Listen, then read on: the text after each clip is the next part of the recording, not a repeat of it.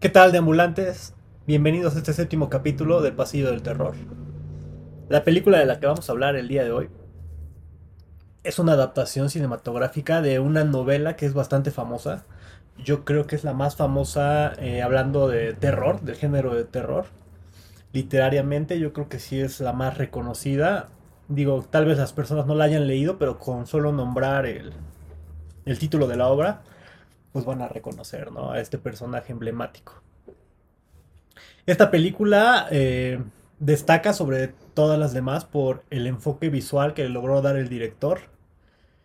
Son actuaciones que la verdad, desde mi punto de vista, cumplen bastante. O sea, no hay una actuación que yo diga, ah, no, a este no le creo. O sea, todos están dentro de su papel y se ve que se esforzaron, ¿no? Por conseguir eh, darle vida a esos personajes que son importante, parte importante de la historia.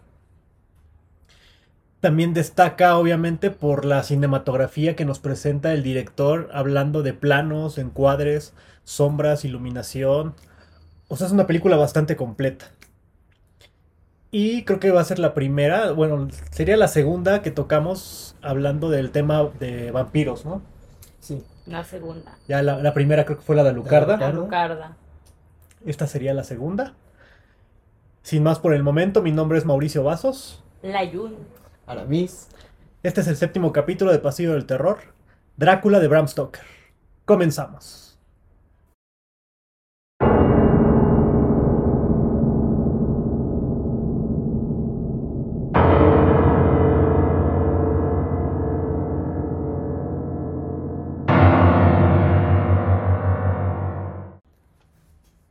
Bienvenidos nuevamente de Ambulantes. Eh, como les mencionaba hace unos momentos, la película de la cual hablaremos el día de hoy es Drácula de Bram Stoker.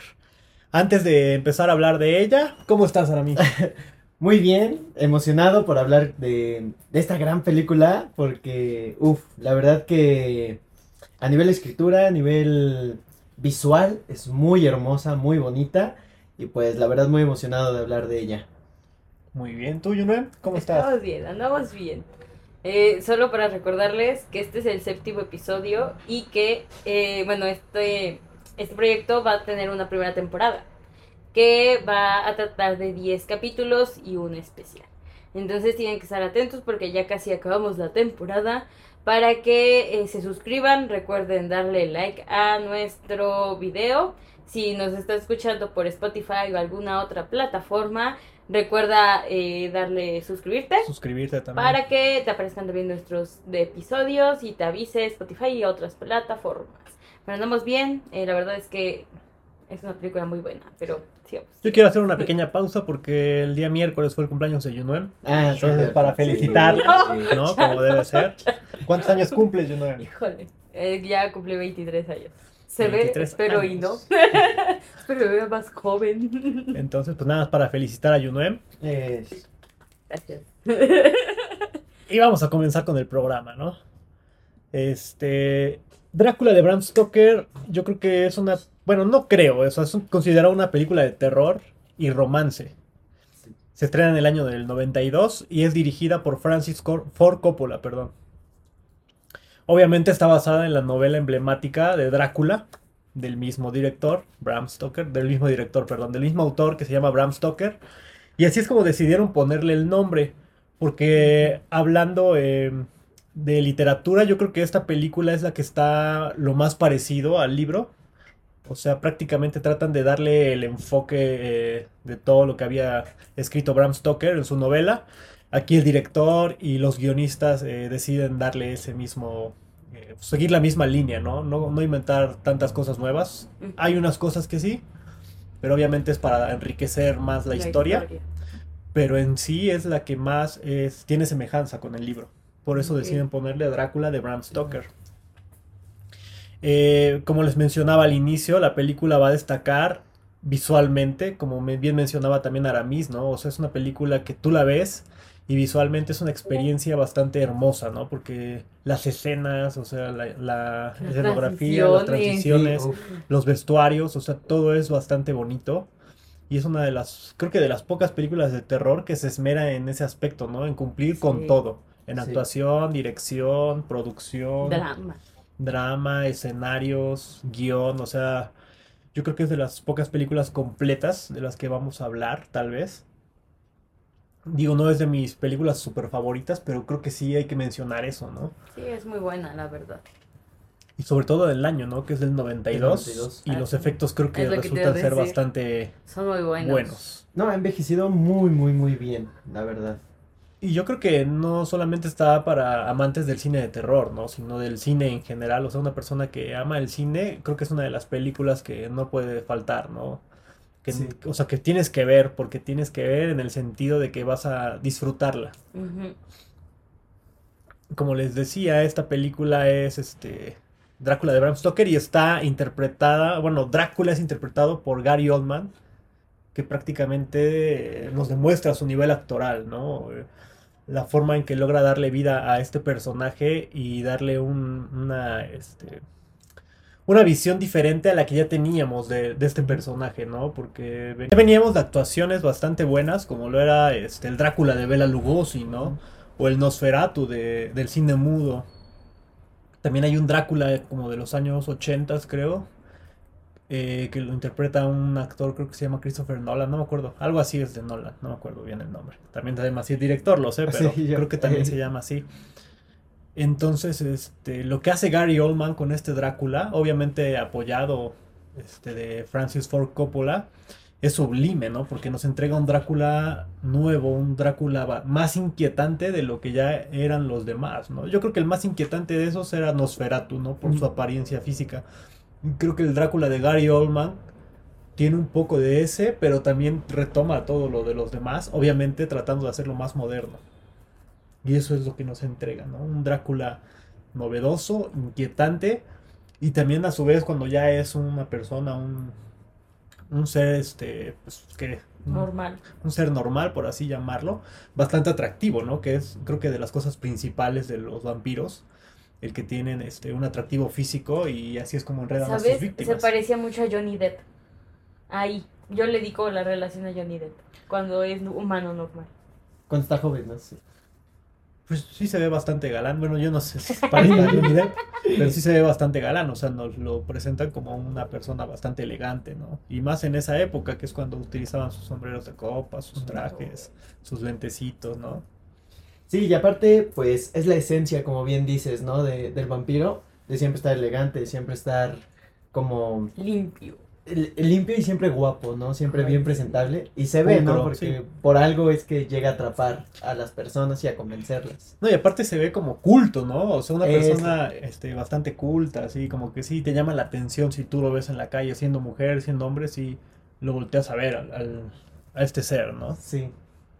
Pues, ¿qué les parece si pasamos con el tráiler para darle este inicio a esto? Está grabando. Yes.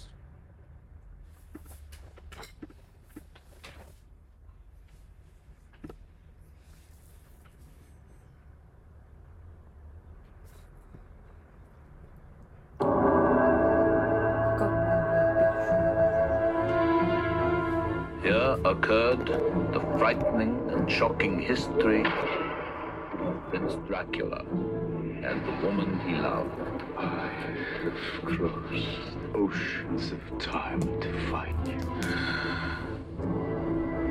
Yeah. Dracul. There's a sinister, darker side to him. La I find irresistible. Never met any man with such a passion for life. He is unlike any man. What are you? Vampires do exist. This one we fight, this one we face. Can take on many forms. He is both young and old. He can appear as mist, as vapor, as the fog. And he can vanish at will. The power of his evil desire has no end. You've got to go to him. You've got to love him.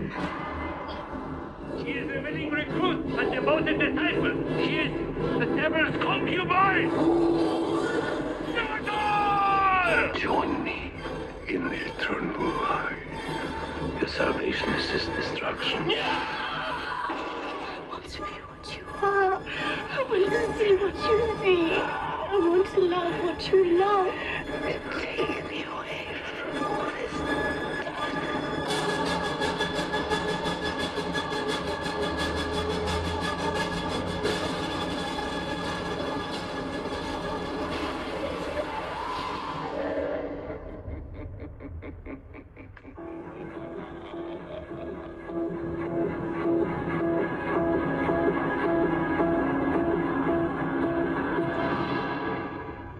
Mistake, he must be stopped.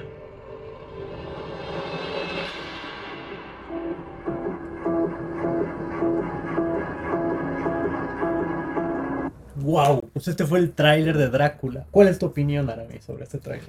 Pues en este tráiler nos empieza a dar como pequeñas pistas de lo que vamos a ver en la película, ¿no? Tanto escenas, este, nivel de actuación, también de historia. Aquí desde ahorita ya empezamos a ver esta parte de, de que va a ser también una historia de amor, ¿no?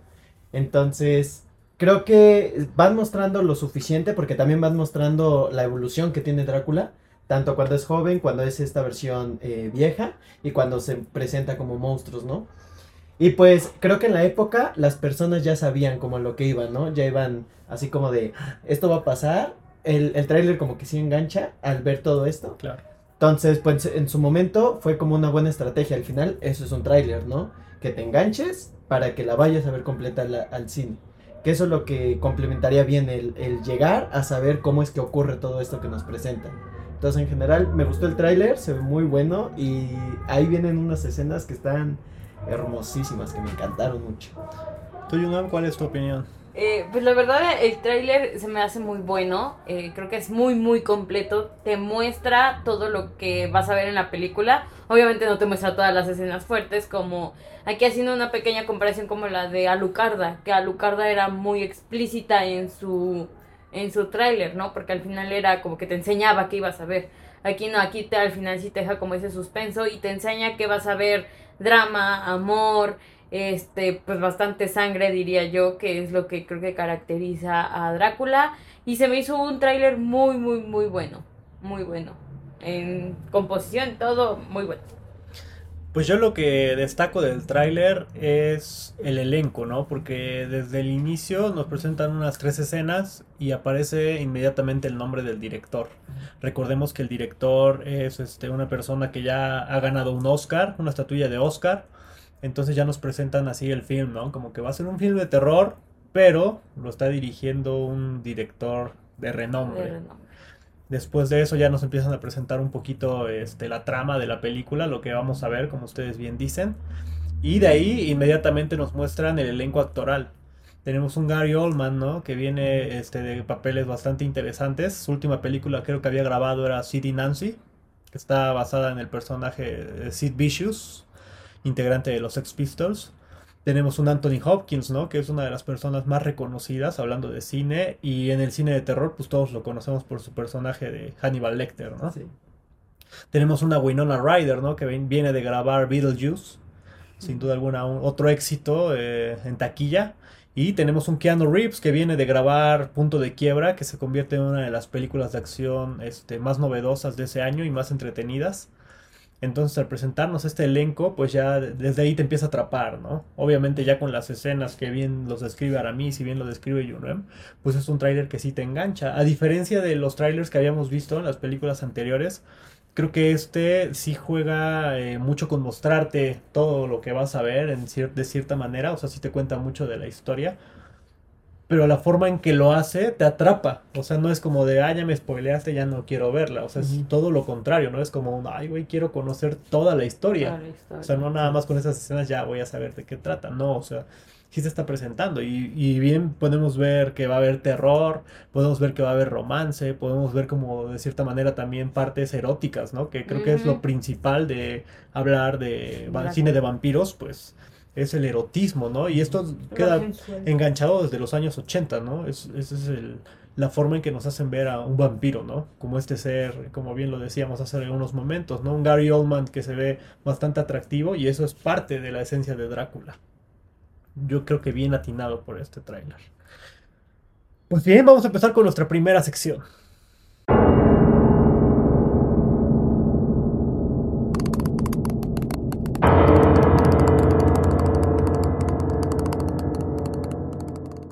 Bueno, pues vamos a empezar con las anécdotas, Junue. ¿Tienes Así. anécdotas? Claro. Eh, bueno, antes recordarles que nos pueden escribir en nuestro Instagram, ahí nos pueden mandar sus anécdotas, eh, escenas favoritas de las películas de las que vayamos a hablar. Recuerden que se las vamos a dejar en historias, pero también nos los pueden dejar por mensaje directo o DM en Instagram. Para que nos vayan a seguir, estamos como eh, Pasillos terror. del terror. Así que empezamos con esta, que es de nuestro amigo, Re- amiga o amigo? Amiga. Amiga, amiga. René Salinas. René dice, Drácula, una película interesante tomando en cuenta que uno piensa ver terror. Y aunque sí existe ese elemento, es más la tragedia que se narra de un par de amantes al estilo shakespeariano, donde el dolor te lleva a lugares oscuros y el amor al final es el camino a la, a la redención. Muchos de estos conceptos no les entendí la primera vez que vi la película. Era muy pequeña para entenderlos.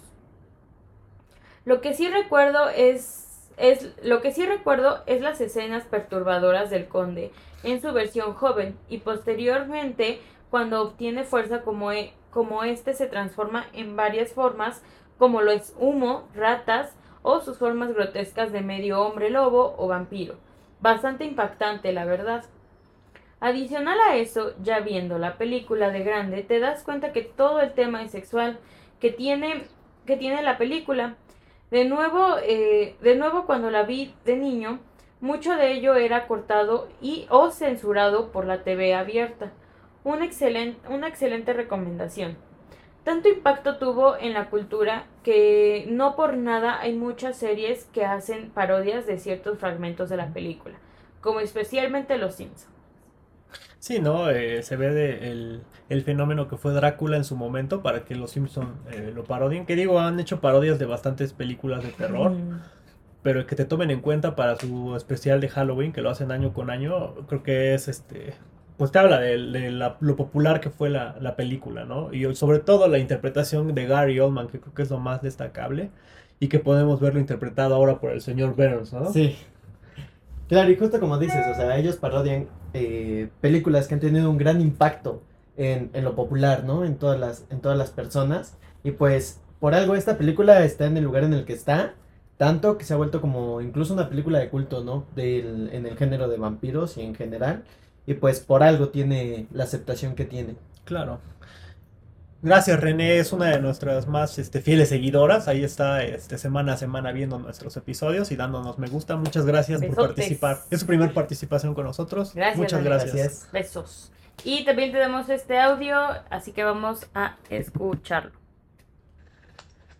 Hola, soy Giuseppe Malagón. La primera vez que yo vi Drácula tenía 11 años, tal vez 10 años. Eh, la estaban viendo unos primos. Eh, la verdad, para mí, eh, el ver escenas un poquito más explícitas y también unos, pues no sé, efectos especiales de la época que eran un poco eh, extravagantes, que utilizaban algunos medios para para dar terror. eh, a mí en lo personal me cautivó muchísimo y me hizo pensar que era una película maldita. Entonces la primera vez que la vi, eh, aluciné con ella, creo que ni siquiera la pude terminar de ver, pero cuando me volví un cinéfilo de profesión, es cierto, de oficio más bien, eh, creo que se convirtió en una de las películas favoritas que, que tengo como del género terror, porque a pesar de que los efectos especiales son totalmente a mano, eh, siguen, siguen siendo brillantes para la época. Para mí las actuaciones, la banda sonora que está increíble, eh, el guion, la adaptación, hay algunas escenas en es- específicas como muy explícitas. A mí me parece que, que es sublime esa, esa obra y tengo que decirlo, a mí casi no me gusta el terror, porque me parece un poquito burdo, como descuidado, como que todo es scream y, simplemente eh, tratan de hacernos, eh, pues no sé, llegar al, al grito, pero sin realmente asustarnos psicológicamente. Y es algo que Drácula logró. Y mi escena favorita son dos. La escena donde Drácula se transforma en ratas, que esa escena me voló y me volará la cabeza siempre que la repita.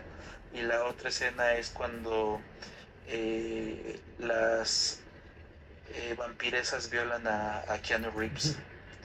Esa escena también me, me vuela la cabeza. Bueno, pues Giuseppe Malagón es un gran amigo. eh, aquí le voy a hacer un poco de promoción. Si a ustedes les gustan los tatuajes, eh, pueden buscarlo Ah, ¿sí? también en, en Instagram, en Facebook. Se llama Giuseppe Malagón. Tatúa bastante bien. Él radica en la Ciudad de México. Pero también viaja eh, a veces a la ciudad de Puebla. Entonces ahí para que lo sigan. Y la verdad, una opinión bastante atinada, ¿no? Como él bien lo dice, a lo mejor él no es fanático del género de terror. Pero el hecho de que una película del género te guste y la metas dentro de tu top de hablando de cine, o sea, es bastante sorprendente, ¿no? Y yo creo que toca un tema que, que volvemos a tomar, ¿no? El, el erotismo dentro de la película y en esa Ah. escena, sobre todo, yo creo que es Sí. fundamental. Y, y ahí lo vemos no solo con Drácula, ¿no? Sino también con, con estas mujeres vampiro que aparecen dentro de la, la escena. Una, una opinión bastante atinada. ¿Ya hay más anécdotas? No, nada más. Al rato seguiremos con más. Ok, pues vamos a empezar con tu anécdota, Aramis. ¿Cómo fue que llegas con Drácula? Pues la verdad que yo ya la había, la había escuchado, la había visto, pero nunca me había atrevido a, a verla, ¿no? Y cuando la veo por primera vez, es como de, bueno, una película más sobre Drácula, ¿no? Veamos qué tal, cómo viene. Pero desde, yo, yo iba como con expectativas bajas, ¿no? Para verla.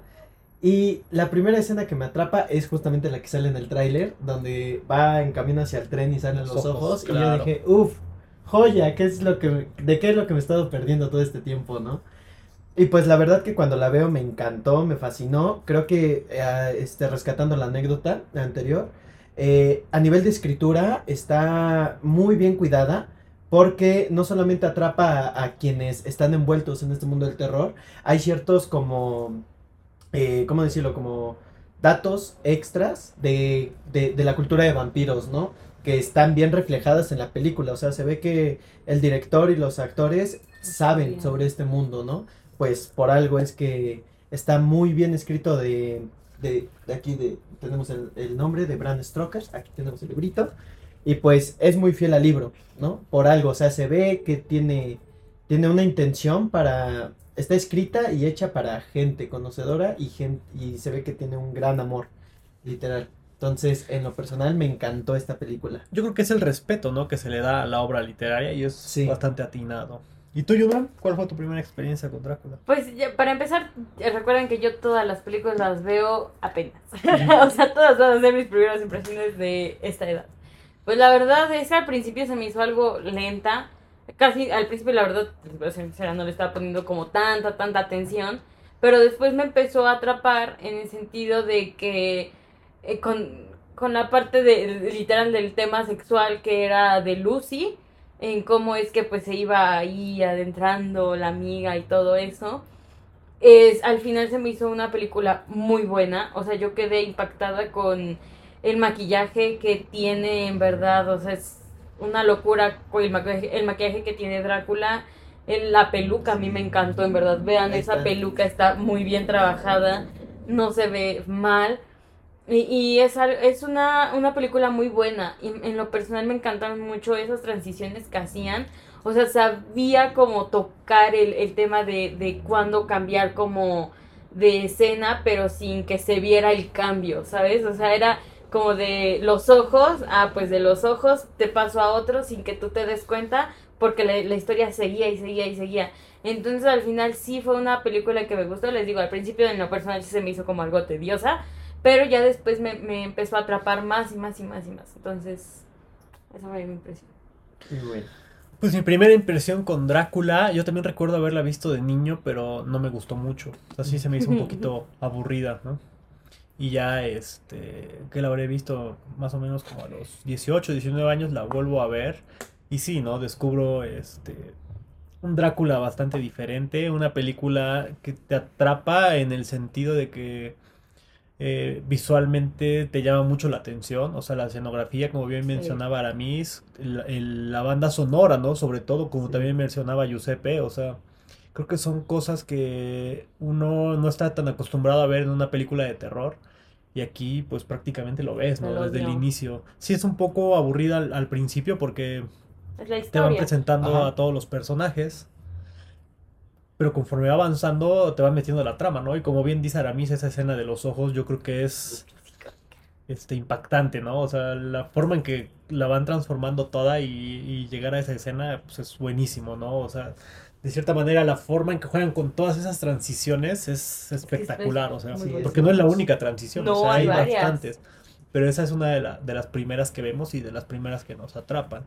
Eh, yo creo que cinematográficamente la recomiendo, ¿no? O sea, yo pasé, este, ¿qué dura? Como una hora cincuenta, dos horas, no me acuerdo, más o menos. Ahorita nos dirás en la ficha técnica, pero sin duda alguna es una de las películas que no te puedes perder. Como amante del cine de terror, no debe de faltar, y como amante del cine, menos, ¿no? Porque creo que es una de las pocas películas de terror que las personas que no gustan del género, pues la van a disfrutar. Sí. Porque no solo es terror, como mencionábamos, ¿no? O sea, va mezclando bastante, bastantes géneros y es espectacular, ¿no? Esa fue mi impresión de Drácula. Pues vamos a empezar eh, a hablar sobre el director ahora. Una pequeña reseña. Eh, Como bien mencionaba hace unos momentos, Francis Ford Coppola es obviamente un director ya reconocido, eh, productor, guionista, eh, pues prácticamente ha hecho de todo del cine, ¿no? Él nace el 7 de abril de 1939 en Detroit, Michigan. Y pues una vez que empieza a, filmar sus primeros cortos, a, a fundar, ¿no? Porque él funda en el año de los 60, bueno, en los años 60 funda este, una productora. Y ahí es como empieza a tener este, bastante poder, ¿no? Porque él la funda como una productora independiente. Y de ahí empiezan a crear bastantes películas. Eh, obviamente su carrera va a despegar en los años 70, exactamente en el 72, porque él dirige El Padrino, ¿no? Que hablando de cine, pues es una de las películas que todo amante o cinéfilo pues gusta, ¿no? Porque el tema que es la mafia, ¿no? Italiana en, en Estados Unidos, pues lo aborda de una manera bastante buena, bastante entretenida. Recordemos que El Padrino está basado igual en un libro y pues él trata igual, de la misma manera de hacerlo lo más parecido, ¿no? Obviamente, eh, como experiencia cinematográfica es una película bastante larga, porque los libros son bastante largos. Pero él consigue atraparte, ¿no? Y aparte las actuaciones dentro de esa película, pues prácticamente es una obra maestra y él con esta película se da a conocer en todo el mundo prácticamente y hasta la fecha, ¿no? Es una de las películas que mucha gente sigue Sigue viendo. viendo. En el año 79 vuelve a tomar otra película eh, bastante importante para su carrera, que es Apocalypse Now. Toca un poco el tema de la guerra en Vietnam, si no me equivoco. Y vuelve a retomar este, eh, a uno de los personajes, uno de los actores que utilizan el padrino, que es Marlon Brandon, y es pues obviamente reconocido, ¿no? Eh, por su nivel actoral. Ahí vuelve a- a formar parte del equipo de sus películas de él. En los años 70 igual vuelve a tener otras películas, que es como The Conversation, Rumblefish, pero no es hasta el año 92 donde él vuelve a tener ese...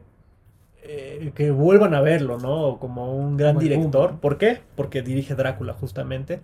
Eh, es un nuevo reto para él. Él está acostumbrado a entregar películas de diferentes géneros. Y cuando toma esta película, como bien lo mencionaba Aramis, él trata de darle ese respeto literario, ¿no? O sea, si tú ya tuviste la oportunidad de leer el libro, que es bastante recomendable. Creo que la película funciona bastante bien como adaptación, ¿no? Bueno, después de crear Drácula, él en el 97 crea The Rainmaker y en el 2007 Jude Without Jude, que prácticamente son como las películas más conocidas de este director o las que estoy tocando en este momento. Obviamente al hablar del director es hablar de su trayectoria en Hollywood. Eh, pues obviamente él ha ganado estatuillas de oro, el Globo de Oro, premios Palma, o sea, es un director Que muy reconocido. bastante reconocido y que ha ganado prácticamente todo, ¿no? Por eso es este como la importancia de hablar de él de cierta manera, porque que se haya decidido en hacer una película de terror, que creo que es un poco lo que hace también Alfred Hitchcock en su momento, pero la forma en la que este señor nos narra la historia de Drácula creo que es sorprendente, ¿no? O sea, es lo que hablábamos hace unos momentos y no quiero ser redundante, por eso no quiero tampoco expresar tanto, porque creo que ya lo dijimos hace unos momentos, pero es una película que cualquier cinéfilo la va a disfrutar. Muchísimo. Eh, Este director obviamente ya ha dejado una marca en, el cine, obviamente por su visión artística, por su dedicación en contarnos historias, por engancharnos emocionalmente con los actores, porque esa es parte fundamental de un director, ¿no? El que sepa eh, dirigirse hacia sus actores, hacia su- sus, bueno, la gente que está detrás de cámaras, pues esa es una labor bastante importante y creo que este señor pues lo hace de, de una manera espectacular, ¿no? Su trabajo, sin duda alguna, ha dejado una huella eh, en toda la industria y esperamos que pues nos pueda regalar una última joya, ¿no? Que también creo que una de sus hijas este, se dedica a hacer películas y tal vez hablemos en su momento de alguna de ellas. Pero sin duda alguna, si tú eres una persona que ama el cine, no solo de terror, sino el cine en general, Sí. pues tienes que disfrutar de las obras maestras que ha dejado Francis Ford Coppola. Vámonos con el elenco, Junrun. Claro, en el elenco eh, este sí es algo como extenso porque sí hay varios personajes importantes eh, dentro de la película. Y vamos a empezar obviamente con Gary Oldman, que viene siendo el conde Drácula. Pues obviamente este es un caballero romano de la, eh, de la Orden del Dragón. Cada que pase una combi, ustedes van a tomarse algo, un shot. Ah, es lo que iba a decir. Se toman un shot. Un shot. A lo largo de la película, pues obviamente eh, el conde Drácula muestra su faceta como guerrero eh, despiadado, como un anciano conde y como un caballero romántico. Eh, obviamente se dice que el actor estudió bastante los diálogos que, eh, que le dieron, de tal manera que él, a él si se le olvidaba una frase, tenían que volver a repetir la escena desde cero. O sea, él era muy comprometido de su drag, así le podríamos llamar. Era bastante comprometido con, con la película. También, eh, obviamente, él leyó la novela. Creo que todo, todos los que estuvieron dentro de la película tuvieron que haber leído la novela para poder entender un poco más y desarrollar más al personaje. No, obviamente aquí en la película pues puede ser que hayan hecho algunos que otros cambios, pero pues para entender 100 al 100 al personaje tenían que leer de cajón. Y pues obviamente ensayaba el, el tono pavoroso pa- de- del conde Drácula en anciano. Algo importante del de, del conde Drácula es que sus maquilladores tardaban aproximadamente 5 horas en conseguir el aspecto del conde Drácula. Ah, es- imagínense. En esta versión, ¿no? Cinco horas, la neta es que por eso les digo, o sea, a mí me impresiona cómo es las facciones, o sea, todo lo que le ponen, la verdad, mis respetos. De ahí vamos con Winona Ryder como Mina Murray, que yo le digo la mamá de Will. Todos saben por qué la mamá de Will, pero bueno. Eh, ella eh, representa a Elizabeth, la esposa del conde, quien se suicida creyendo, creyéndole muerto y desencadena la, los, acontecimientos, los acontecimientos posteriores, que obviamente ya vienen, ¿no? Que Drácula y todo eso se siente malito y todo lo que pasa. Mina es la prometida de eh, Jonathan y luego se convierte en su esposa. También es amiga de Lucy Wen Wensterner. Esa, eh, ella, miren, la Lucy, yo la quiero. Mientras que, bueno, en la novela se dice que era una mujer muy hermosa, decente. Pero realmente la vienen retratando casi igual, solo que mm, infiel. En la novela creo que es infiel, aquí casi, o sea, no, como que al 100 al 100 no la interpretan así, pero sí viene siendo una persona bastante como recatada, muy de yo no, yo no rompo ningún plato, así, ¿no? Muy, muy, ¿cómo lo podríamos decir? Sumisa. Mm, Podría ser. Sí. Y pues la actriz tuvo que dejarse la melena, o sea, tener que dejarse el cabellazo y adelgazar mínimo 4 kilos para interpretar tanto a Mina como a Elizabeth, la mujer de Drácula que se suicidó 400 años antes. De ahí seguimos con Jonathan, eh, co- bueno, Kenny Rivers como. Jonathan Harker. Que ahí yo siento que, en verdad, yo sí siento que ahí le hubiera quedado a Johnny Depp. No sé, pero yo sí digo que Johnny Depp hubiera sido un bueno. Eh, bueno, él es un joven abogado inglés que debe viajar obviamente a Transilvania a hacer unos papeleos para poderse reunirse con el conde. Y termina, pues obviamente, eh, al terminar los documentos de la adquisición, porque obviamente iban a vender, creo que el castillo, si no mal recuerdo, el, el conde... Mm, mm, mm, mm, espera, espera.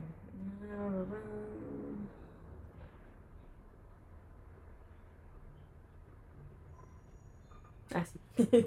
Perdón. Eh, el chiste es que ellos hacen como el, la compra del, bueno, la venta del castillo y esto se queda como incompleto porque empieza eh, este Jonathan a ver como cosas extrañas en el, en el castillo.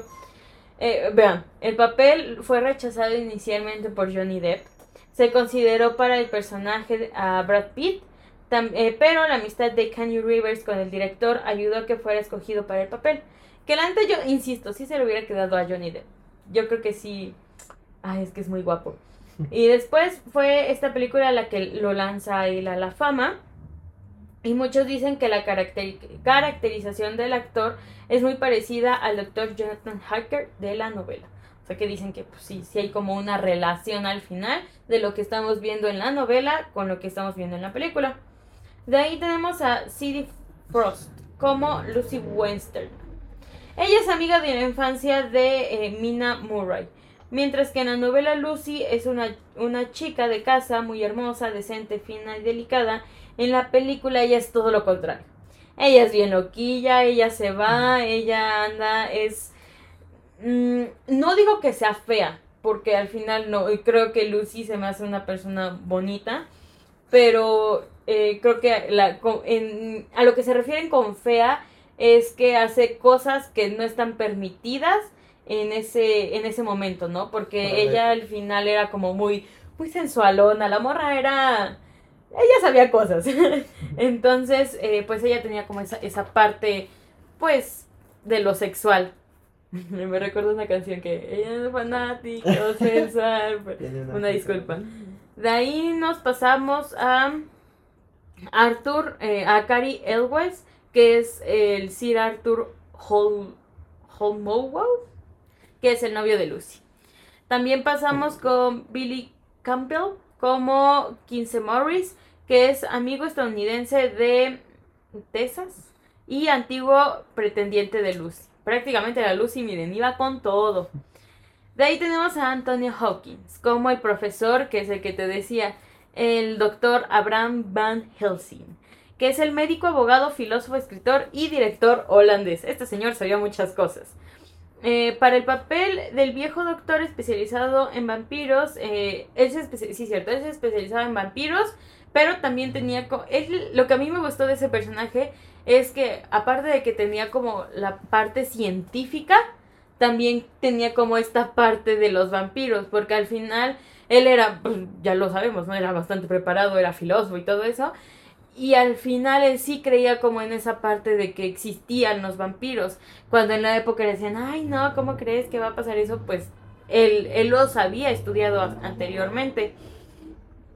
Este, mm, bueno, como curiosidad, cabe destacar que el actor estudi- estudió alemán para conseguir el acento de su personaje. Sí, si ustedes se dan cuenta, en la película es bastante marcado ese acento que él tiene como de... Literal como los alemanes, así él, él- él hablaba. El actor es quien sirve como narrador e hizo también el papel de sacerdote que hizo eh, enfurecer al conde al decir que el alma de Elizabeth está condenada por haberse suicidado. Y de ahí, pues ya tenemos como a las novias, que las voy a mencionar así muy rápido. Eh, la interpreta Jay Robinson como. Ah, no, perdón. Mónica Bellucci. Bellucci como la novia de Drácula. Eh, Michelle Versu, igual como la novia de Drácula. Y Florina Kendrick como la novia de Drácula. Porque ese güey tenía tres novias. Y las que seguían. Ellas tres, pues son las que seducen a Jonathan y se lo comen. Y pues ya, eso es como parte del, del elenco de eh, Drácula de Bram Stoker. Bram Bram Stoker. Stoker. Muy bien, pues vamos con la ficha técnica, Aramis. Claro que sí. Pues, eh, como ya lo habíamos mencionado, la película de Drácula eh, en sí es una película de género de terror y fantasía. Esta película eh, es algo larga, pero yo no lo sentí tan larga porque dura dos horas con siete minutos. Pero pues la forma en cómo te va llevando y te va manejando es la historia, pues aliviana un poquito. Al principio sí se vuelve como un poquito tedioso porque cuentan la historia La de historia. de, de Drácula, pero pues al final no se siente, ¿no? Si se deja ir uno con, con la historia. Entonces, justamente como ya lo hemos dicho también, la historia está escrita por Bram Stoker y está dirigida por Francis Ford Coppola. Coppola. Y pues ahí podemos ver cómo, cómo Coppola hace un excelente trabajo, porque no es fácil estar llevando eh, películas de libro a la pantalla grande, ¿no? Y con esa fidelidad que ya hemos mencionado. Y pues esta, esta película eh, tuvo un gran presupuesto. Para, para la época tuvo un presupuesto de 40 millones de dólares. O sea, prácticamente eh, Coppola se arriesgó con todo, porque pues venía como con unos problemillas ahí cuando estaba grabando la de este, El Padrino 3. Entonces echó toda la carne al asador y dijo, esta va a ser mi película, porque él también es, es quien, quien se vuelve el productor, ¿no? Por su casa productora que él funda. Y pues invierte los 40 millones de dólares, que ahorita es mucho. Imagínense la época de allá, cuánto no era 40 No, millones de dólares. Y pues la verdad es que entregó un material muy decente, muy a la altura, y se pudo haber reflejado en la recaudación, ya que llegó a recaudar más de 200 millones de dólares. O sea, recuperó con creces absolutamente todo. Y parte de, de- del presupuesto se fue en los actores que, que participaron.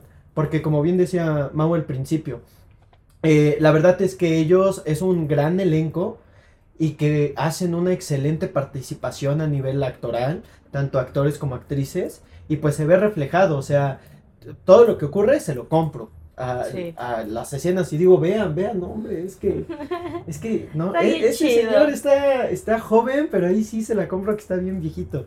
La verdad Sí. que hicieron un excelente trabajo en montaje, en, este, en dirección, un excelente trabajo en maquillaje, en vestuarios, porque sí se envuelve este, este mundo gótico que por ahí escuchaba que se decía, ¿no?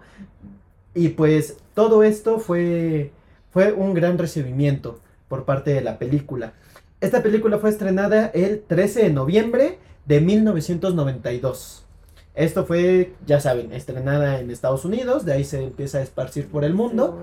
Y no es hasta el 11 de diciembre del 2001 que se abre para que las podamos ver en televisión. Entonces, justamente cuando pues ya se presenta en televisión, pues es esta, eh, esta este film censurado, porque si hay algunas Sí. escenas subidas de tono y pues por algo es que se tardan en esta parte de la distribución, ¿no? Como ya, ya se había mencionado, la productora es American Zoetrope, que es la productora de, de Francis Ford, y Columbia Pictures. De ahí es distribuida también por Columbia Pictures, que pues ha aparecido mucho en, en, en las películas que hemos hablado, ¿no? Sí, Es un, es un gran, ¿cómo podría? Productor. una casa, Una- una, distribuidora bastante grande. Sí, muy, muy grande y que pues cuando entra, pues apuesta por proyectos que pueden ser muy exitosos, ¿no? Y como comentaba, eh, en la recaudación pues se puede ver reflejado cómo es que tuvo la aceptación, pero si ya nos vamos a meter un poquito más en, en críticos y audiencia, la puntuación que tiene esta película en Rotten Tomatoes es muy muy igualada, ya que cuenta con el 78% de aprobación por la crítica y el 79% de aprobación por la audiencia. Una de las pocas películas que podemos ver que tanto críticos como audiencia están, Igual. están iguales. Tienen el mismo criterio de decir esta película es muy buena Y una de las críticas que hacen, eh, ahora sí que los críticos de Rotten Tomatoes, es que esta película es innovadora, muestra un Drácula diferente y se adentra a explorar cosas que no se habían explorado, pero respetando la esencia que Drácula tiene. Entonces, creo que en lo personal eh, también considero muy importante eso. Apuesto mucho es a una de las críticas que dicen los críticos.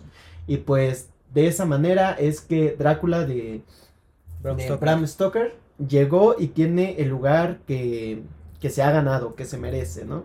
Y eso es un poquito de la ficha técnica que les podemos con- eh, contar de esta película. Y yo concuerdo mucho, ¿no? Con la crítica que, que nos das de una persona especializada. O sea, como bien lo mencionábamos anteriormente, el Drácula que nos entrega Gary Oldman y Francis Ford Coppola, pues es algo innovador.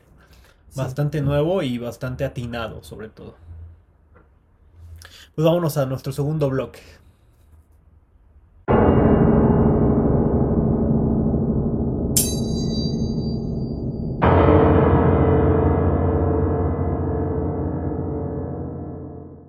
Pasamos a este segundo bloque que es el resumen de la película. Así que esta trama comienza en el siglo XV, cuando el noble, el noble rumano Vlad Drácula, interpretado por Gary Oldman, se enfrenta a la pérdida de su amada esposa Elizabeth. Desconsolado por su muerte, reniega de Dios y se convierte en un vampiro condenado a la inmortalidad. Siglos después, en la era victoriana, Drácula viaja a Londres en busca de Mina Murray, interpre- interpretada por Winona Ryder, Winona Ryder. una joven que es la reencarnación de su amada Elizabeth. Y yo creo que eso es fundamental dentro de esta película, porque nos mezclan un poco de la realidad con la ficción, ¿no? Aquí vemos un personaje que sí existió en la vida real, que es Vlad el Empalador, como lo conocían en esa época, que era un guerrero, ¿no? Que a todas sus víctimas pues se dedicaba a, a empalarlas para causar terror, ¿no? Y sobre todo generar ese miedo en muchas poblaciones. Y yo creo que es bastante atinado lo que hacen, porque de esa manera le da una identidad y además nos presentan una historia interesante y sobre todo innovadora, que es la palabra que creo que van a escuchar muchísimo dentro de esta película, porque le dan una esencia de cierta manera a Drácula y esa historia, ¿no? Que no conocíamos detrás de. Entonces, bastante interesante y bastante atinado lo que hace Francis Ford Coppola. Claro, y justo creo que con esta pequeña parte del resumen, lo que hacen darle es ese, ese lado de humanidad a Drácula. Él no siempre fue así, sino que No fue fue, malo. fue por... Exacto, no fue malo, lo hicieron malo. Pero justamente cuando la iglesia le da la espalda, cuando dice, oigan, pues ayúdenme a, a revivir a mi, a mi, esp- a mi, A mi amada. a mi amada, a mi futura esposa, pues le da la espalda y él viene ese odio, ¿no? Y es algo que me gusta porque ahí se empieza a dar como esa justificación de por qué es que en, esta, en este film no, pero por qué siempre Drácula lo, lo paras con la cruz, ¿no? Entonces aquí no, porque él, él es, aparte de que es muy poderoso, hay un trasfondo atrás de por qué él se vuelve en contra de la iglesia, porque él siempre estuvo defendiéndolo y lo dice, yo, yo peleé tus batallas, estuve al frente de la guerra Sí, y en el momento más importante Me dieron la espalda, dieron la espalda. Entonces creo que ese trasfondo, ese peso emocional que se toma su tiempo la película para explicárnoslo, da muy buenos frutos al final. Y aparte los efectos, ¿no? Sí. Cuando vemos, este, creo que es el Cristo eh, llorando sangre, Sangre. y cosas así, o sea, como bien decía Yunuem, ¿no? O sea, la sangre es un elemento fundamental, dentro de esta Fundamental. película, sobre todo en el género de vampiros. Y acá, pues, lo muestran desde el inicio, ¿no? De ahí eh, conocemos un poco a los, a los actores, bueno, no a los actores, a los personajes que van a interactuar. Como bien lo decía, ¿no? El Conde Drácula, este, Mina Murray, el loco este, Renfield. Renfield, sí. Que recordemos que el loco Renfield es también bastante importante en la historia, ¿no? Porque él es el que se dedicaba a, a vender los lugares. Y cuando conoce al conde Drácula, pues él enloquece por completo. Y ahí vemos eh, al actor, ¿no? Eh, interpretado, no me acuerdo quién lo interpreta, pero una actuación bastante creíble y que te envuelve, ¿no? Y te Sí. empieza a contar un poco de, de lo que va a significarse Drácula, ¿no? O, lo que para él, por ejemplo, significa. Y aparte cuenta esa venida de que él dice, es que va a venir, Va a mi, venir mi mi maestro, el de maestro". Drácula. Está bien ¿No? loco ese Sí. vato. A medida que Drácula se acerca a Mina, Los amigos y seres queridos de ella, incluida su, su prometido Jonathan Hacker, que es interpretado por Keanu Reeves, y el profesor Abraham Van Helsing, que es interpretado por Anthony Hawkins, se dan cuenta de la amenaza que representa el conde vampiro. Juntos intentan luchar contra el poder de Drácula y proteger a Mina de su influencia.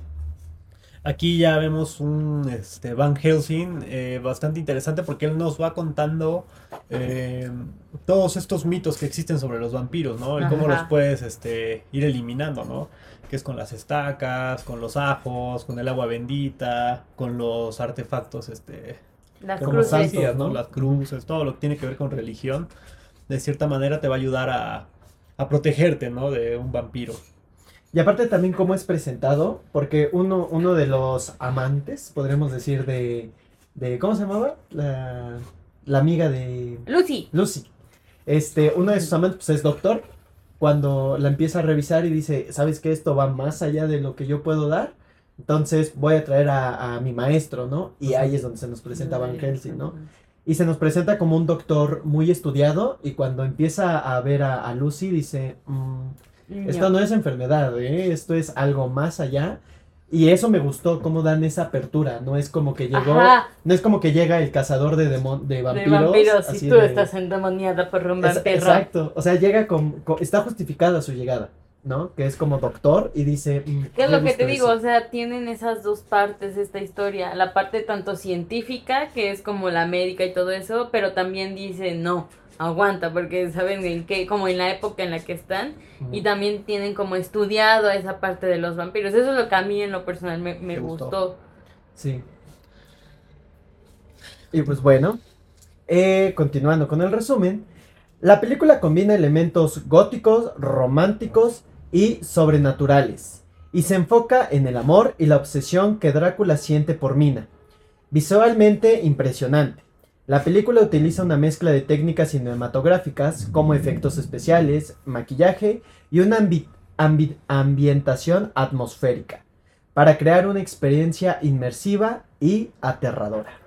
Como bien lo comentábamos, ¿no? Hace unos momentos, la importancia de tener un director de esta magnitud, de esta categoría, de esta talla, pues es lo que representa toda la película de Drácula, ¿no? Eh, muchos aciertos en las transiciones, que creo que es lo que mencionamos muchísimo. Sí, también irreales. Eh, también la banda sonora, ¿no? Que es fundamental para que la película vaya cobrando vida. Y yo creo que es de las mejores bandas sonoras que podemos ver dentro de una película de terror. Porque está bien hecha, o sea, sí te genera esa inquietud en cada escena. De hecho, el soundtrack principal es bastante inquietante, o sea, sí te atrapa, te engancha y bien representa a la figura de Drácula. Sí, y aparte como bien dice esto, crea una atmósfera y un ambiente muy, muy único en su, en su estilo. Repetimos las transiciones, la música, todo que crea esas esto. transiciones, Sí, es que véanla es de hermoso, verdad y verdad. ustedes se van a enamorar de esas transiciones.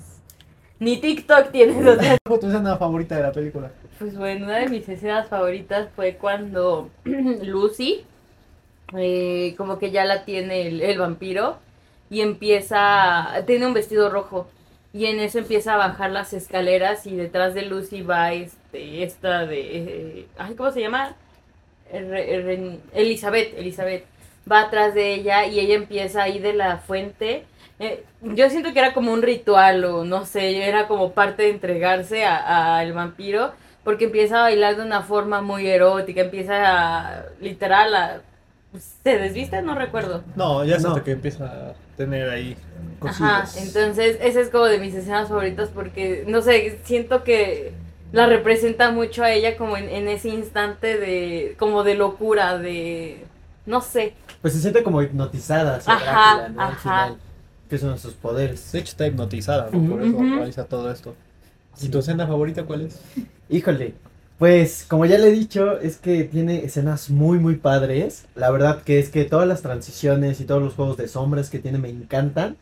Pero como ya lo mencionaba al principio, eh, una que me encantó fue la que aparece en el tráiler, ¿no? En la que van en el tren y se ven los ojos en, encima. Aparte se ve como mucho de... En el cielo, sí. Se ve como... Yo lo llego a ver como un pequeño... Como pequeñas obras de teatro que están representadas ahí, porque luego habían obras que se hacían como en sombras, que pasa al principio de la película. Entonces como que me da mucho esas vibras. Y eh, aparte, otra escena que me gusta mucho es cuando empieza a cazar. Ah, ok, ok. Cuando se ve esta, este, este cambio de cámara, eh, se vuelve mucho más dinámico. Cuando empieza, justo es después de, de que conoce a, ¿cómo se llama? Este, Lucy, ¿no? Lucy, la amiga. A Lucy, eh, pues empieza a cazar más en esta, en esta forma de, de, de hombre lobo, ¿no? Este, Drácula. Ajá, porque es como un hombre lobo, de hecho. Ajá. Ajá, es que se ahí. transformaba en muchas cosas. Sí, entonces justamente en esa transformación de hombre lobo estaba como que muy, muy dinámico, ¿no? Entonces ahí fue cuando me despertó y dije, ok, o sea, aquí ya está ocurriendo algo diferente. Entonces, ver ese cambio de escena, ese, ese dinamismo, me atrapó muchísimo. Entonces, podría decir que esas, tanto las transiciones y todo, como esa escena del, de- del cazar, que está cazando. de- ah, exacto, del, del cazador, me gusta mucho. Ok. Mi escena favorita creo que es cuando aparece eh, interactuando con el personaje que interpreta Keanu Reeves, no recuerdo el nombre. Ah, es, Eh, eh, Jonathan Harker. Jonathan Harker, pero- Harker. exactamente. Eh, cuando interactúa Drácula con él y pues, prácticamente ya le está diciendo, ¿no? Este, o le está haciendo referencia a que se, se va a enfrentar a, a otro tipo de, A Otro ser. Exactamente, un ser diferente, ¿no? No una persona normal.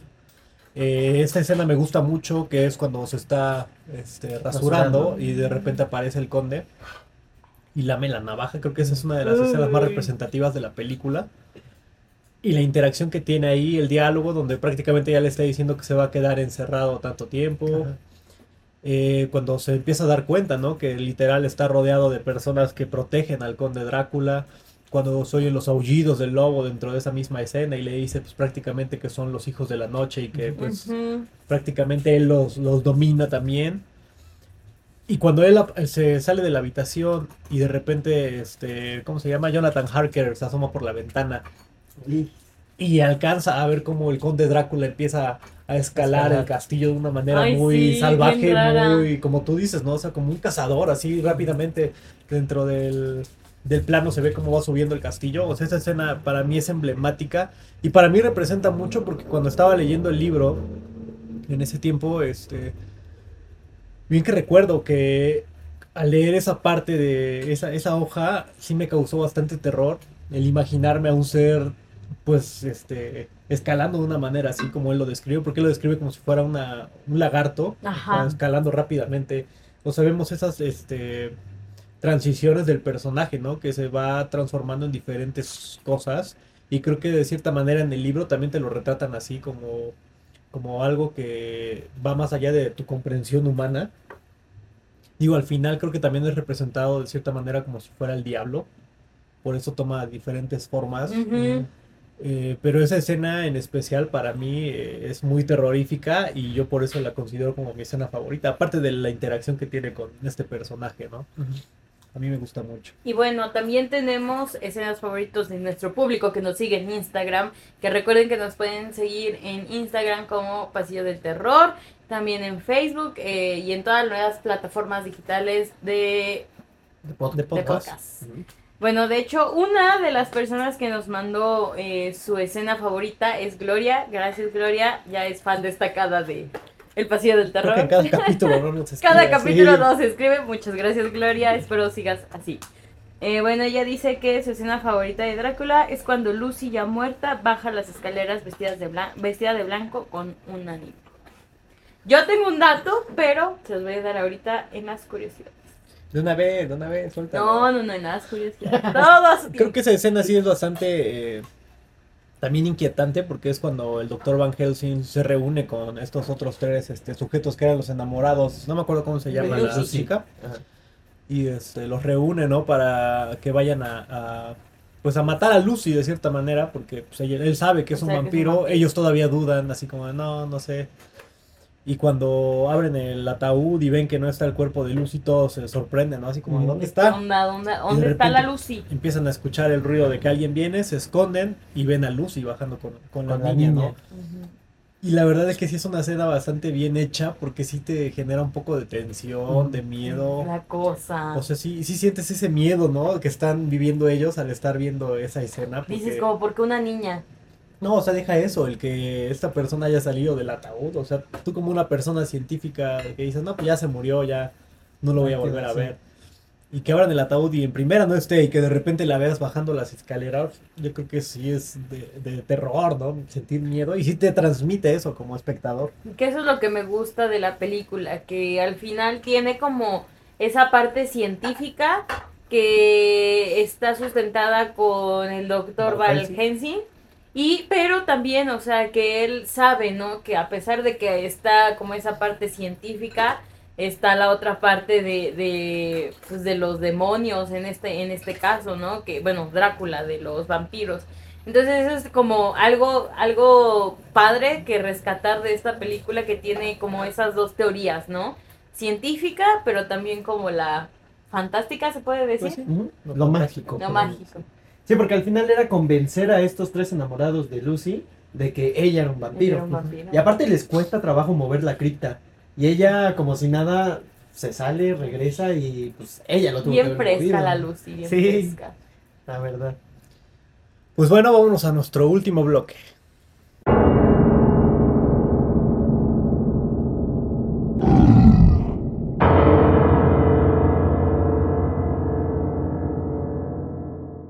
Bueno, pues vamos a empezar con las curiosidades. A ver, Aramis. Claro que sí. Pues, eh, como primera curiosidad que traemos es que el actor Gary Oldman no fue el único que fue casteado para participar y hacer el papel de Drácula, ya que también fueron casteados este, actores como Antonio Banderas, Vigo Mortensen y Jeremy Irons. Y de principio ya se había escogido a Antonio Banderas como, como Drácula. Drácula. Pero el problema fue que eh, su acento no llegaba a convencer del todo. Entonces, Claro. si le hubiera metido ahí diferencia, bueno, si le hubiera echado este chamo en el acento, hubiera ocurrido algo completamente diferente. Pero se imaginan a Antonio Banderas como ¿Qué hubiera Drácula? pasado? Esa es la, la pregunta, ¿no? ¿Qué hubiera pasado, hubiera si pasado? hubiéramos tenido un gran Drácula?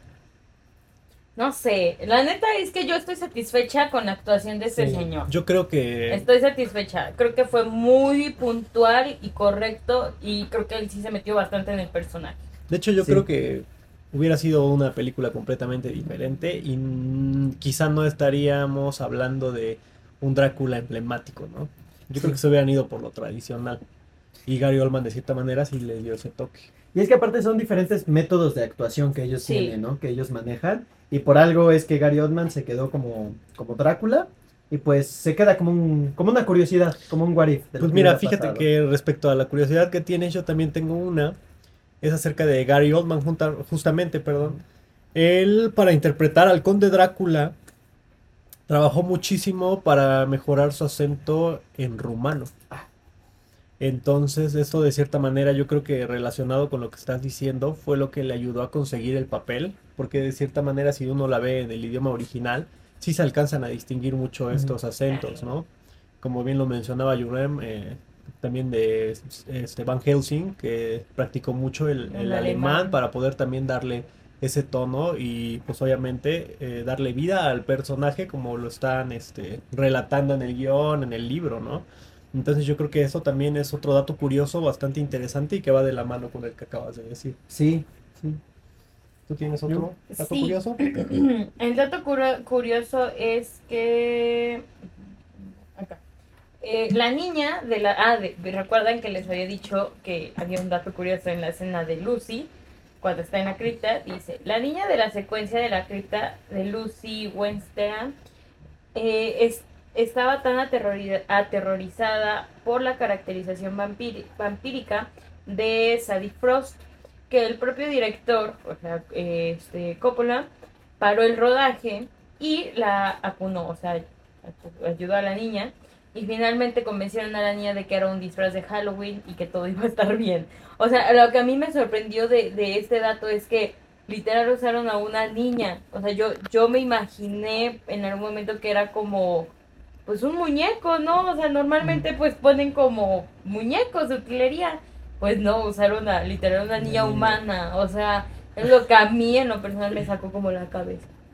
Bastante de- bueno el dato curioso. ¿Tú, amigo, Sí. tienes otro dato? Pues justamente ya que estábamos hablando de, de Gary Oldman y su metodología de, de cómo actuar, pues hubieron problemas ahí dentro del rodaje, ya que Gary Oldman tuvo disputas con este Winona Ryder, que es este la coprotagonista como Mina que aparece, ya que eh, Gary Oldman tenía que estar jugando con este papel seductor, con este papel muy erótico y como ya mencionaba Jun también al principio, eh, Gary Oldman era alguien eh, muy dedicado que si incluso se, se equivocaba en una frase de su, de su guion, tenían que volver a empezar. Entonces, justamente en ciertas escenas de, de erotismo, eh, esta actriz, eh, Winona Ryder, se sentía como incómoda, ¿no? Pero el director quería justamente como mostrar esta parte de, de, de complicidad entre ambos, ¿no? Entre Drácula y Mina. Pero pues al final, tras bastidores, pues llegó a haber esa, esa controversia. Y aparte es como meterse en... en, en- Ya en cosas muy personales, ¿no? Sí, es que también dónde dejas la actuación y la persona, tal cual.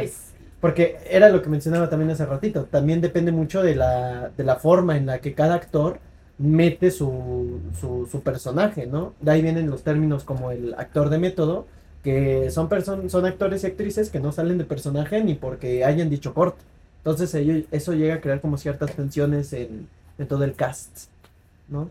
Muy buen dato curioso. ¿Tú tienes otro dato curioso, Yuna? Sí, eh, que eh, durante el rodaje, el rodaje perdón, eh, hubo varios despidos, eh, en este caso a los supervisores de efectos especiales y al diseñador de producción. La razón fue que lo eh, presionaban para utilizar recursos comerciales. En su lugar contrató a Roman Cop- Coppola, su hijo, y al director de arte Thomas E. Sanders. Este último aprovecharía bien la oportunidad ya que sería nominado a los Oscar por dicho trabajo. Y se ve, ¿no? O sea, creo que Sí. es, es bastante acertado este punto y pues si él quería hacer arte, porque al final, insisto, esta película es arte.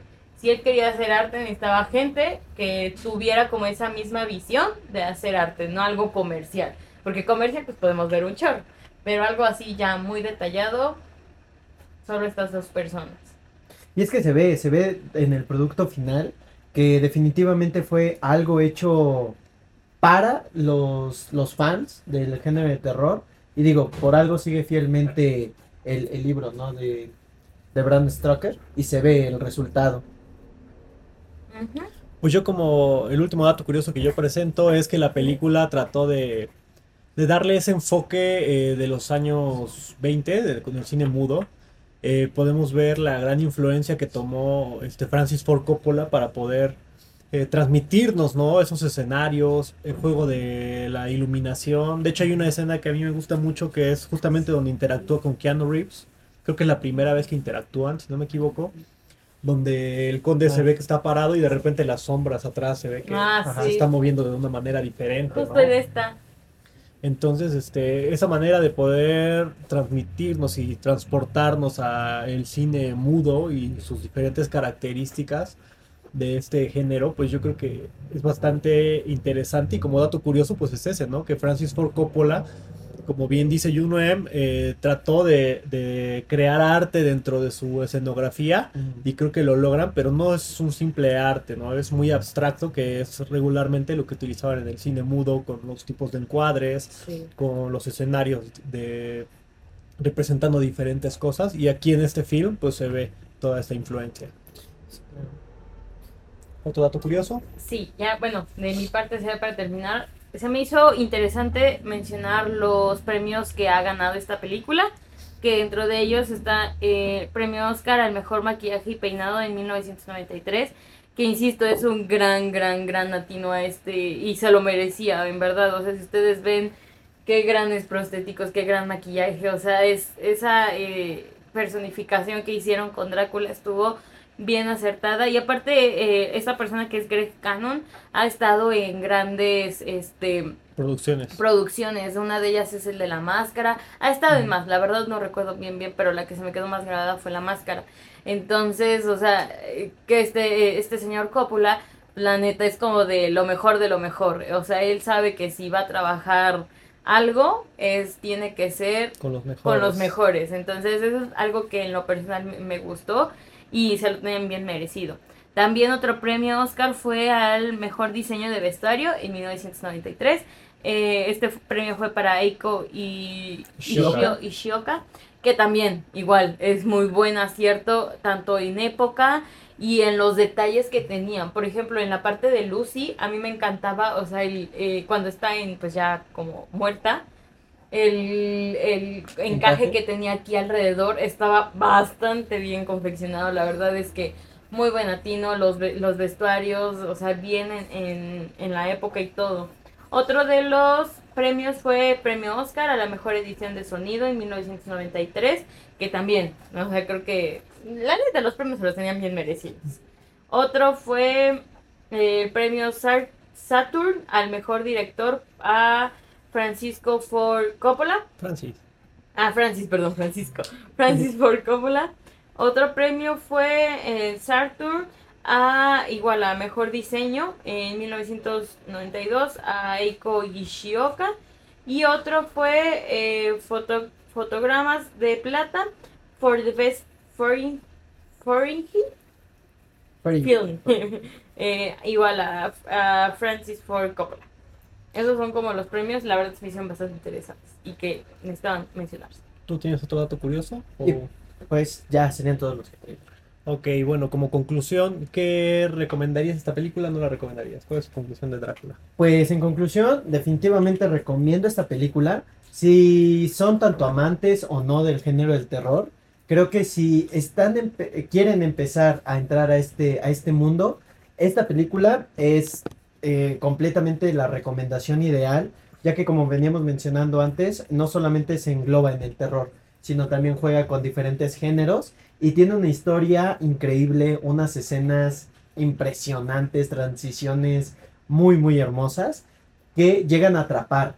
Y aparte empezaríamos como, bueno, se empezaría como a entrar a este mundo de, de los monstruos clásicos, ¿no? Empezando con los vampiros. Entonces, en conclusión puedo decir que es muy recomendable, una, una gran, gran película, me encantó en lo personal y muy ideal si conocen a alguien que quiere entrar al mundo del terror, esta es su película, definitivamente. ¿Tú, Yunem, cuál es tu conclusión? Que si quieren ver arte, vean esta película. La verdad es que se me hizo, como se los dije al principio, se me hizo bastante eh, como tedioso al principio, pero después ya le empiezas a agarrar como la onda y ya se vuelve algo favorito. En lo personal me encantó. Creo que eh, tanto en guion, composición, eh, escenografía, vestuario, insisto, el maquillaje, toda esa parte eh, hace que sea una gran película, que no tengas como un pero en como en criticarle, ¿saben? Porque creo que es es perfecta. a lo mejor de tener sus detalles, ¿verdad? Pero es, es, es una muy buena película, la recomiendo bastante. Vas a encontrar drama, amor, vas a encontrar sangre, eh, cosas pues sexuales se puede decir, vas a, o sea, vas a encontrar muchas, muchas cosas que creo que no tienen otras películas. La verdad la recomiendo bastante. Y pues nada, véanla. Yo como conclusión quiero este, mencionar que es una película que yo creo que está hecha con mucha pasión. Tan solo el hablar del director y como lo mencionaba yo nada más unos momentos de todo el equipo de producción que estuvo trabajando durante todo el lapso de este proyecto, yo creo que es una propuesta bastante innovadora. Entonces a todas las personas que son amantes del cine, en general, no solamente de terror, sino del cine, yo creo que la van a disfrutar, van a pasar un muy buen rato. Y aparte vas a poder apreciar actuaciones que son bastante buenas, ¿no? Si estos actores ya eran reconocidos, pues se demuestra por qué fueron tomados en cuenta por, por Coppola. No solamente fueron como, como palancazos, como alcanzamos a ver, ¿no? Que de repente en- este, Keanu Reeves, como era amigo de Francis Ford Coppola, por eso lo contrató. No, creo que también demuestra de cierta manera el por qué lo contrató Profesionalismo. el profesionalismo y la dedicación de cada uno de los actores, como lo mencionábamos hace unos momentos, ¿no? El que se hayan tomado el tiempo de, de practicar diferentes idiomas para darle vida a sus personajes, pues eso es interesante. Y yo creo que como amante del cine vas a disfrutar de esta película. Todas las personas que gusten del cine de terror, pues la van a disfrutar todavía más porque sale de lo convencional, del Drácula convencional que ya veníamos hablando de los años este, 40, de los años 80. Este es un Drácula bastante diferente y que sin duda alguna pues es representado por uno de los mejores actores en la actualidad, ¿no? Ganador de Oscar ya. Véanla, denle la oportunidad y estamos seguros de que van a pasar un muy buen rato en compañía de sus familias, su novio, sus amigos, como gusten verla solos, pero la verdad es que sí van a pasar un muy buen rato con esta película. Mi nombre es Mauricio Vasos La Yun. Aramis. No se olviden de seguirnos en nuestras redes sociales como Pasillo del Terror en Instagram. En Instagram, Facebook, también nos pueden encontrar en Spotify, Google Podcast, Amazon Podcast, Apple Podcast y todo lo que tenga que ver con podcast. Ahí nos pueden escuchar. Si quieren ver nuestra cara aquí en YouTube, recuerden suscribirse, darle en la campanita, igual me gusta, compartan con las personas que crean que les pueda gustar nuestro contenido.